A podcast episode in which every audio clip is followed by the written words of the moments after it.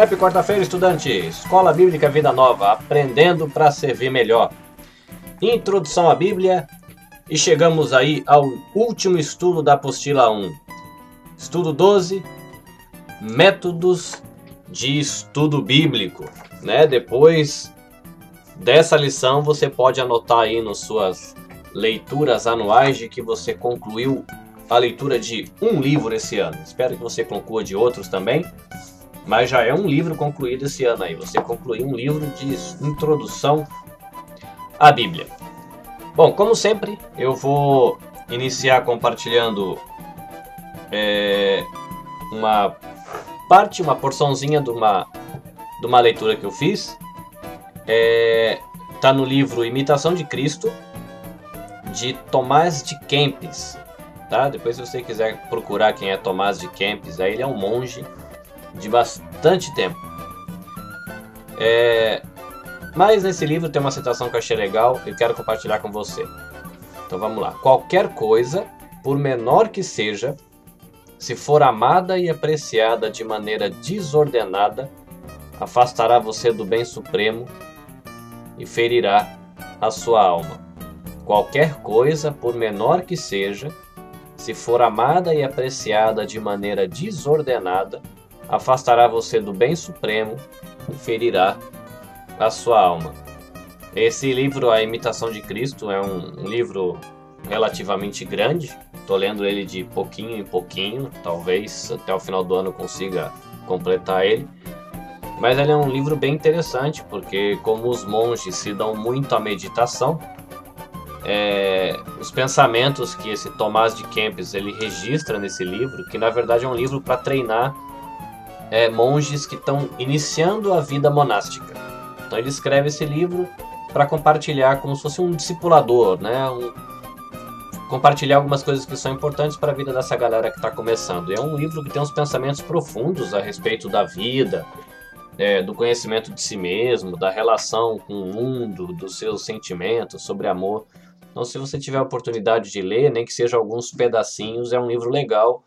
Você acha ele em versões gratuitas aí na, na internet para você é, ler se você quiser, porque é um livro bem antigo, então já é liberado para todo mundo. Tá bom? Nós, durante essa apostila, a gente viu um monte de coisa contando um pouco da história dos documentos bíblicos né, dos escritos, né, que dão origem ao livro que a gente chama de Bíblia. E você viu aí também, é, na última lição, é, algumas ferramentas que você pode ter para estudar a Bíblia. Né? A gente falou de atlas, falou de dicionários, comentários e outras coisas assim.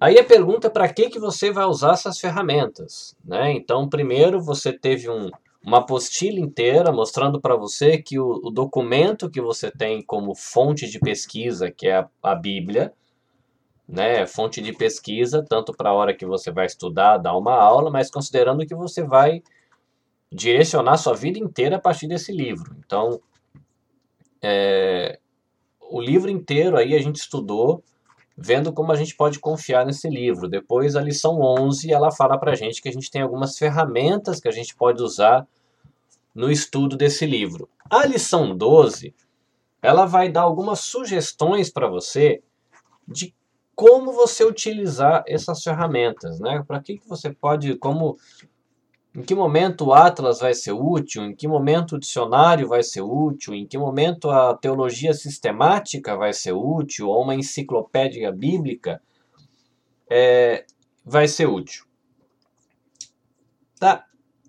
Então, é, eu achei interessante porque essa lição 12 ela mostra que tem duas coisas que são importantes é, quando a gente se achega à Bíblia. Um é a aproximação devocional. É aquilo que você faz com o intuito de abrir o seu coração para Deus, deixar Deus falar com você, é, deixar a sua mente ser moldada pelas Escrituras, é, aquela ir e voltar na escritura na intenção de você deixar sua mente se encher do conteúdo das escrituras, que esse é um caminho de você chegar na Bíblia, o caminho devocional. Um outro caminho é o caminho da pesquisa, né? Que é onde você vai tentar entender melhor o significado das palavras, você vai entender melhor onde, por exemplo, aquela palavra de Jesus, ela se encaixa dentro às vezes de um discurso inteiro, né? Ele fez uma pregação e dentro da pregação está aquele versículo que chamou a sua atenção, né? Qual é o contexto? E em que livro que esse discurso está colocado? É no Evangelho de Lucas? Né? Em outro Evangelho? Qual o objetivo do autor quando ele escreveu aquele Evangelho? Escreveu para quem? O que essas pessoas que receberam esse Evangelho primeiro estavam vivendo? E aí, às vezes, na leitura devocional, você não vai conseguir perceber esses detalhes. Detalhes da cultura, de entender como é que está a política da época, de entender como é que estava a economia da época, né, de entender como é que quem é o rei, o que é um império, quem é que está mandando naquela época, está tendo alguma guerra, alguma não está. É, às vezes a, a, informação que vai trazer mais profundidade para o seu estudo bíblico, ele está fora do documento, né? Você não vai achar na Bíblia às vezes a informação que vai ajudar a enriquecer o seu estudo. Isso não quer dizer que você não vai ser abençoado pela Bíblia, não quer dizer que Deus não vai falar com você através da Bíblia, mas quer dizer que você consegue trazer muito mais cor e muito mais beleza para as escrituras quando você vai fazendo esse tipo de pesquisa. Tá? Então, é, você vai encontrar a primeira parte aí, né? Ele falando sobre leitura devocional na página 129 e dando algumas dicas de como você fazer isso, né? A gente brasileiro, a gente está muito acostumado, pelo menos, né, em, em ouvir, olha, tente ler a Bíblia em um ano, né? Leia três capítulos por dia que você vai conseguir em dez anos ler a Bíblia inteira dez vezes. Isso vai encher o seu coração de conhecimento bíblico, você vai acostumar com as histórias, vai ficar mais fácil você lembrar o nome das pessoas. E é verdade, né? Você faz essa leitura aí, tem uma regrinha, uma regrinha não, uma sugestão, né? De segunda a sexta, três capítulos, sábado e domingo, quatro. E você consegue terminar a Bíblia em um ano, tranquilo. É, e depois de duas, três vezes que você fizer essa leitura, vai ficar muito mais fácil você lembrar das histórias, dos personagens. Mas, como são uma leitura extensa, né? Três, quatro capítulos, você vai ter dificuldade de parar para pensar em alguns detalhes daquele trecho que você leu. Né? A gente brasileiro não é dado muita reflexão, meditação. Ouvi dizer que povos aqui do Oriente, como chineses, japoneses, até parece que no mundo árabe, a prática da, da meditação já é mais comum, né? Não sei se ainda é hoje, mas ouvi dizer que é é, mais comum, esse hábito da pessoa sentar, parar para pensar em alguma coisa que ela leu, ou numa recitação, alguma coisa assim. Então, para a gente brasileiro não é muito comum a gente pensar, ah, vou ali sentar ali um pouquinho na rede porque eu vou meditar. Né? A gente fala que vai parar para pensar na vida, mas a ideia da meditação nesse sentido é você, de repente, um versículo que te chamou a atenção, você ficar refletindo nas implicações, na importância daquela palavra, como aquilo tem a ver com a sua vida, com a sua história no passado, no futuro, e você deixar sua mente gastar tempo refletindo sobre aquele versículo ou aquele trechinho das escrituras, tá? Então isso faz parte da leitura devocional. É, ele sugere aí, é importante, é uma prática que eu particularmente não tenho, de você pegar uma aí pra gente hoje, né, tem que escolher uma versão da Bíblia e começar a decorar textos, versículos, né? que isso vai ajudar você a, a, a ter conteúdo para você meditar. Então fica aí é, a dica né, para a leitura devocional, pra, por esse caminho de você chegar à Bíblia. E aí você tem o outro caminho agora, que é o caminho do estudo bíblico. É, só que esse caminho do estudo bíblico, ele tem várias portas, vamos colocar assim. Você vai chegar na Bíblia por esse caminho do estudo bíblico e tem várias portas que você pode abrir para chegar na Bíblia. É, ele vai colocar algumas perguntas aí na página 131 que é muito legal você ter, e talvez se você tiver aí a, a curiosidade, escrever isso de repente na, numa página de anotações, né? Muitas Bíblias hoje têm página de anotação. Se você não tiver página de anotação, escreve aí na, na, na última folha em branco da sua Bíblia, na, na numa contracapa, que essas perguntas são importantes para você fazer as perguntas certas para o texto E isso vai te ajudar muito na sua leitura devocional, inclusive. Né? Qual é o assunto principal daquele texto que você leu? Qual é a lição principal? Né? Daquele capítulo que você leu, qual é o melhor versículo? Né? Qual que você acha que, que chama atenção ali naquele momento para você? Qual é o personagem principal? O que é o que essa passagem ensina a respeito de Cristo? Essa passagem traz algum exemplo a seguir? Essa passagem menciona algum erro que devemos evitar? Ela apresenta algum dever que devemos cumprir? Há alguma promessa cujo cumprimento devamos esperar? Há alguma oração que devemos imitar? Então, essas perguntas são muito legais e se você, né, a intenção desse curso, quando a gente começou, foi preparar aí é, os pais de família, né, que estão aí trabalhando no Ministério Cares, para trabalhar, preparar aí melhor os professores de escola dominical que estão ajudando aí na, no Ministério de Escola Bíblica aos domingos, é, os pregadores atuais, os futuros pregadores, né, pais e mães de família. A intenção é preparar a gente. Então, essas perguntas ajudam muito quando a gente vai preparar uma lição ou quando a gente vai se preparar para um momento de compartilhamento baseado em um texto bíblico, porque aí você sabe mais ou menos é, o ambiente onde está aquele texto e vai ficar muito mais fácil você dar a sua aula ou você responder a perguntas que surjam na sua aula ou no seu compartilhamento. Ok? Então você tem aí a parte do estudo bíblico, é, essas dicas com essas perguntas gerais que são muito importantes, vale a pena anotar e deixar aí na própria Bíblia para quando você fizer o seu devocional. E a gente vai lá. O estudo dos livros da Bíblia. Né? Então é uma maneira de você pegar, você pega lá, por exemplo, como a gente tem feito no estudo dos profetas, pega um livro e tenta entender qual é a mensagem principal, quando é que aquilo foi falado, é, qual é a ênfase do autor, que temas ele está tratando. É, é um estudo fácil quando a gente pega um livrinho de um, dois capítulos.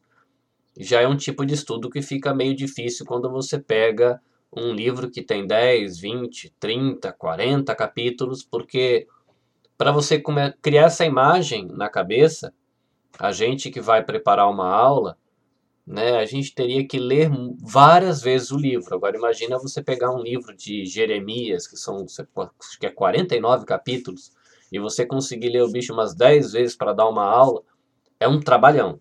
É um trabalho que compensa, mas existe muito tempo de leitura e, e até a própria experiência para conseguir ler um livro tão grande e percebendo as partes. Aí é nesse momento que te ajuda você ter um comentário bíblico, você ter um manual bíblico, uma enciclopédia bíblica ou uma bíblia de estudo, porque como é muito muita coisa para você ler e tentar criar na mente a imagem, nas nessas bíblias de estudo, nos comentários bíblicos, você já vai ter esse comentário criado.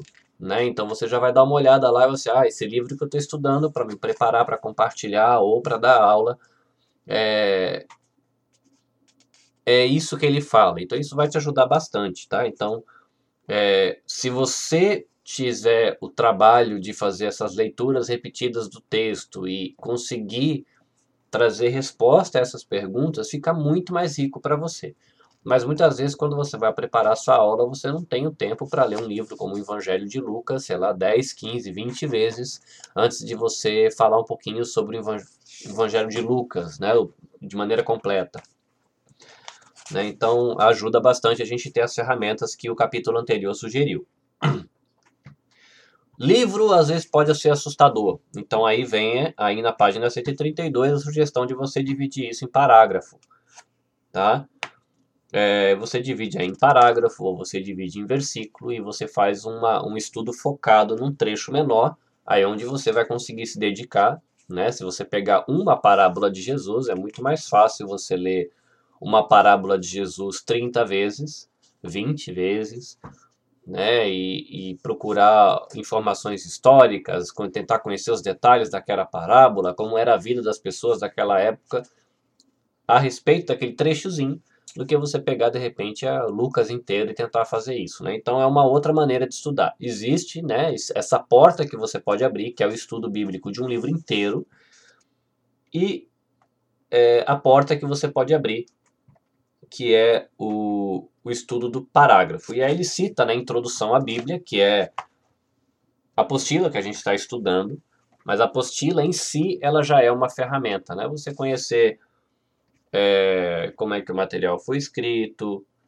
é, quando foi escrito, foi escrito por quem, foi escrito de que jeito, e você vê aí de repente um é, como o, a próxima apostila, que vai ser Panorama do Antigo Testamento, você vai conseguir ver a história acontecendo e vai conseguir encaixar aquele texto bíblico, aquela palavra profética ou aquele salmo dentro do seu contexto histórico e tudo aquilo vai ficando muito rico, tá? Então, a introdução à Bíblia, né? Você é, é importante você ter esse, essa porta aberta, né? Às vezes você vai para a parábola mas a parábola na sua leitura devocional ela vai te ensinar algumas coisas, mas se você for para a introdução bíblica tentando entender todo o contexto em volta ali, aquilo vai te enriquecer muito mais, por causa que você vai se aprofundar naquela mensagem.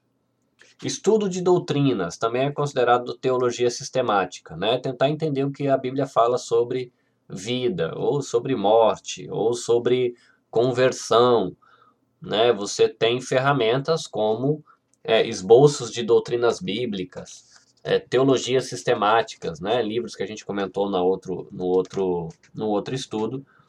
É um estudo que, que dá trabalho, se você for tentar do zero entender, mas é, vai ampliar muito a, a, sua compreensão sobre alguma coisa. Por exemplo, ah, eu não sei, eu tenho dúvidas sobre como é esse negócio de uh, Deus dá um novo coração para gente. Então você pega ali né, uma concordância bíblica, de repente uma ferramenta como uma teologia sistemática, e você vai para a Escritura procurando esses textos, lendo esses textos, tentando entender o que, que a Bíblia fala sobre ganhar aí um novo coração, e aí os seus olhos se abrem para aquela doutrina. Né? Então, é, ele dá aqui também é, a sugestão e a nota né, de que é legal você, para começar o estudo das doutrinas, às vezes é legal você já ter uma lente doutrinária legal. Né? Porque às vezes se você já vai com uma, uma perspectiva muito torta para procurar, talvez você não chegue a resultados tão legais. Né? Então às vezes você tem aí uma confissão de fé, né, uma, uma declaração, um credo, que já te dá um norte, né, como a gente estudou o credo apostólico antes, sobre o que é mais ou menos o conceito geral, né, por onde você tem que caminhar sobre aquela doutrina, isso vai te ajudar a conseguir fazer um estudo doutrinário e é muito legal, porque a gente vira e mexe, está com dúvida a respeito de alguma coisa quando a gente para para pensar sobre vida cristã, né, então é, não precisa ter medo de, de procurar e nem é falta de respeito a Deus, né? É importante. Você está com dúvida, tem uma curiosidade, às vezes não é uma dúvida, é uma curiosidade. Não, eu já sei sobre isso, mas eu queria entender melhor. Então corre lá e você pode fazer o estudo de doutrinas quando você vai fazer o seu estudo bíblico, né? É... O estudo histórico, que é um pouco daquilo que a gente está fazendo quando está vendo a história dos profetas na história dos profetas, a gente está vendo é, na história de que rei que ele se encaixa, na história de que império. E ele faz aí uma, uma, uma organização cronológica dos livros aí na página 133, tá? Ele fala mais ou menos, tipo, o Antigo Testamento, o Pentateuco diz respeito a que época. Ele fala que é uma coisa interessante, né? Os Salmos de Davi ele tem a ver ali com o que está escrito em 1 e 2 Samuel, o livro de Provérbios, Eclesiastes e Cânticos dos Cânticos. Eles têm a ver com, com os primeiros capítulos de 1 Reis e ele vai trazer outras coisas a respeito dos profetas e também comentários sobre o Novo Testamento. Então, uma outra maneira de você chegar nesse método, que seria um, um dos métodos de estudo bíblico, é você vai pelo caminho do estudo na hora que você abre a porta histórica.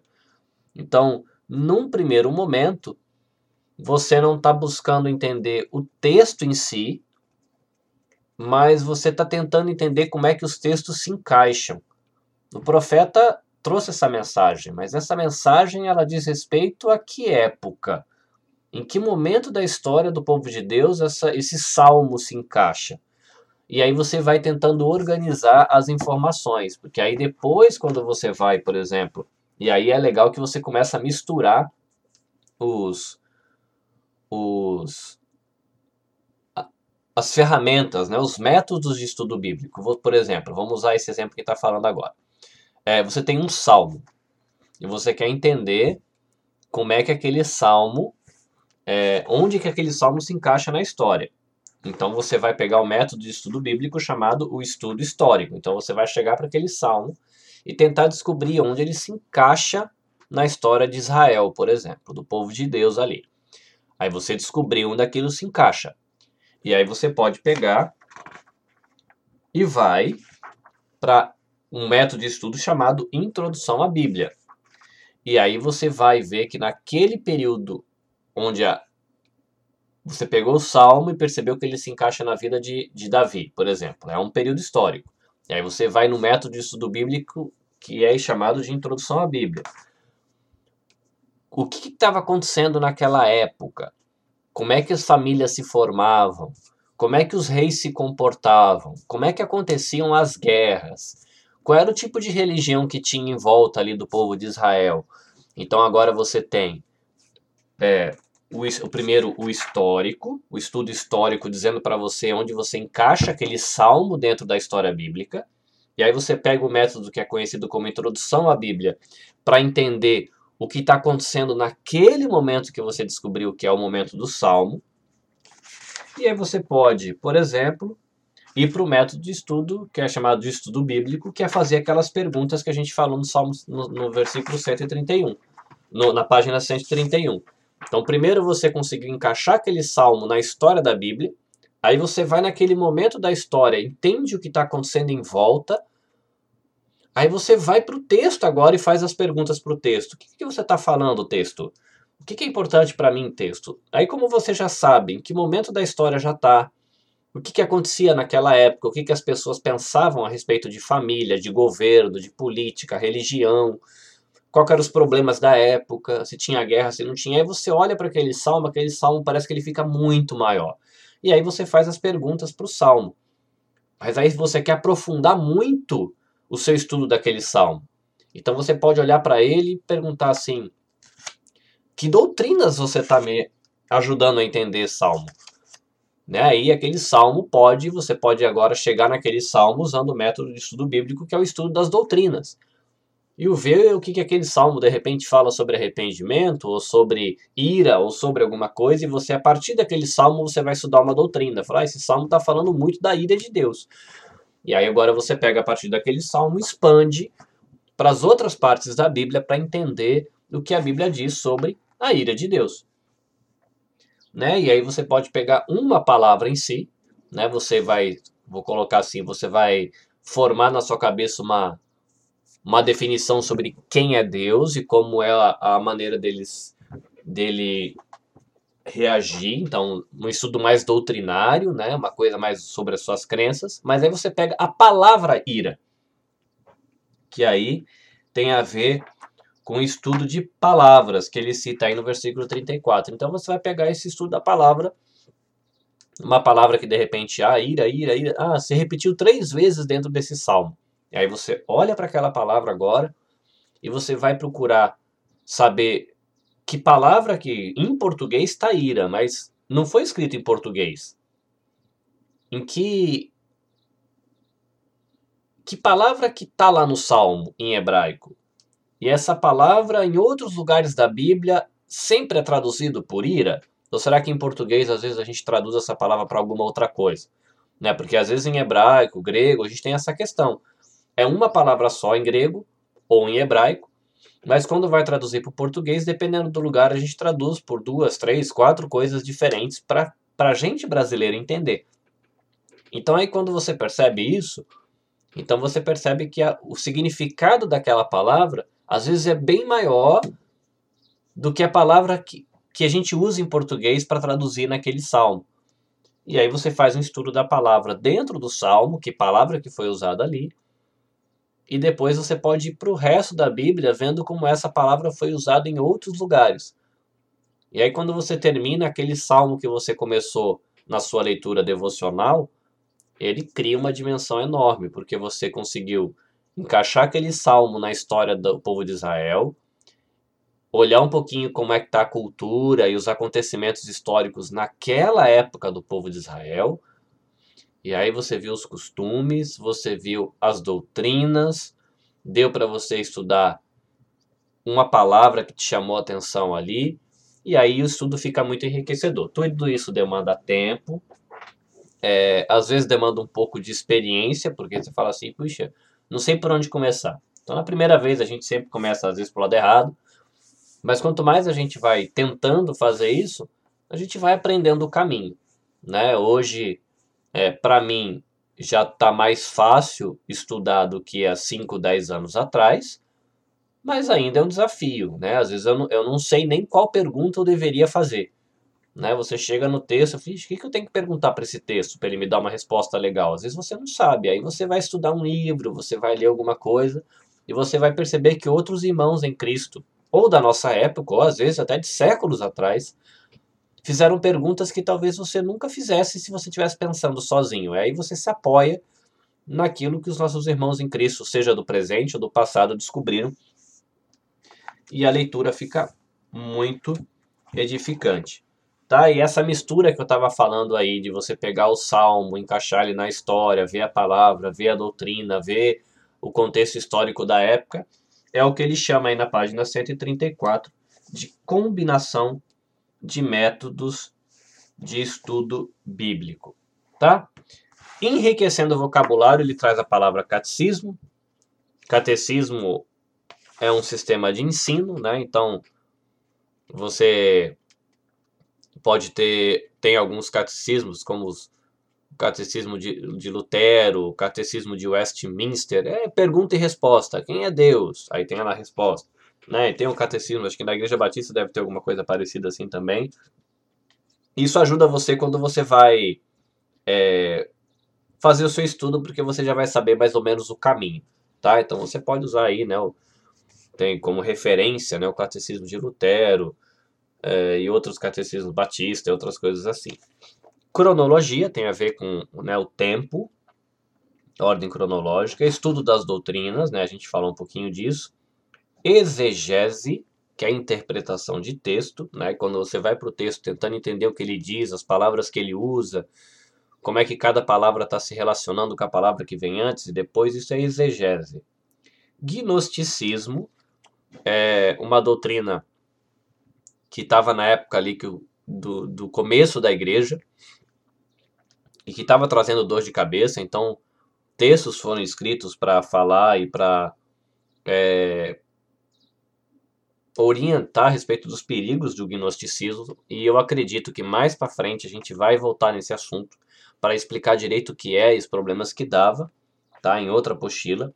Estudo histórico, né, o que a gente falou já um pouquinho antes.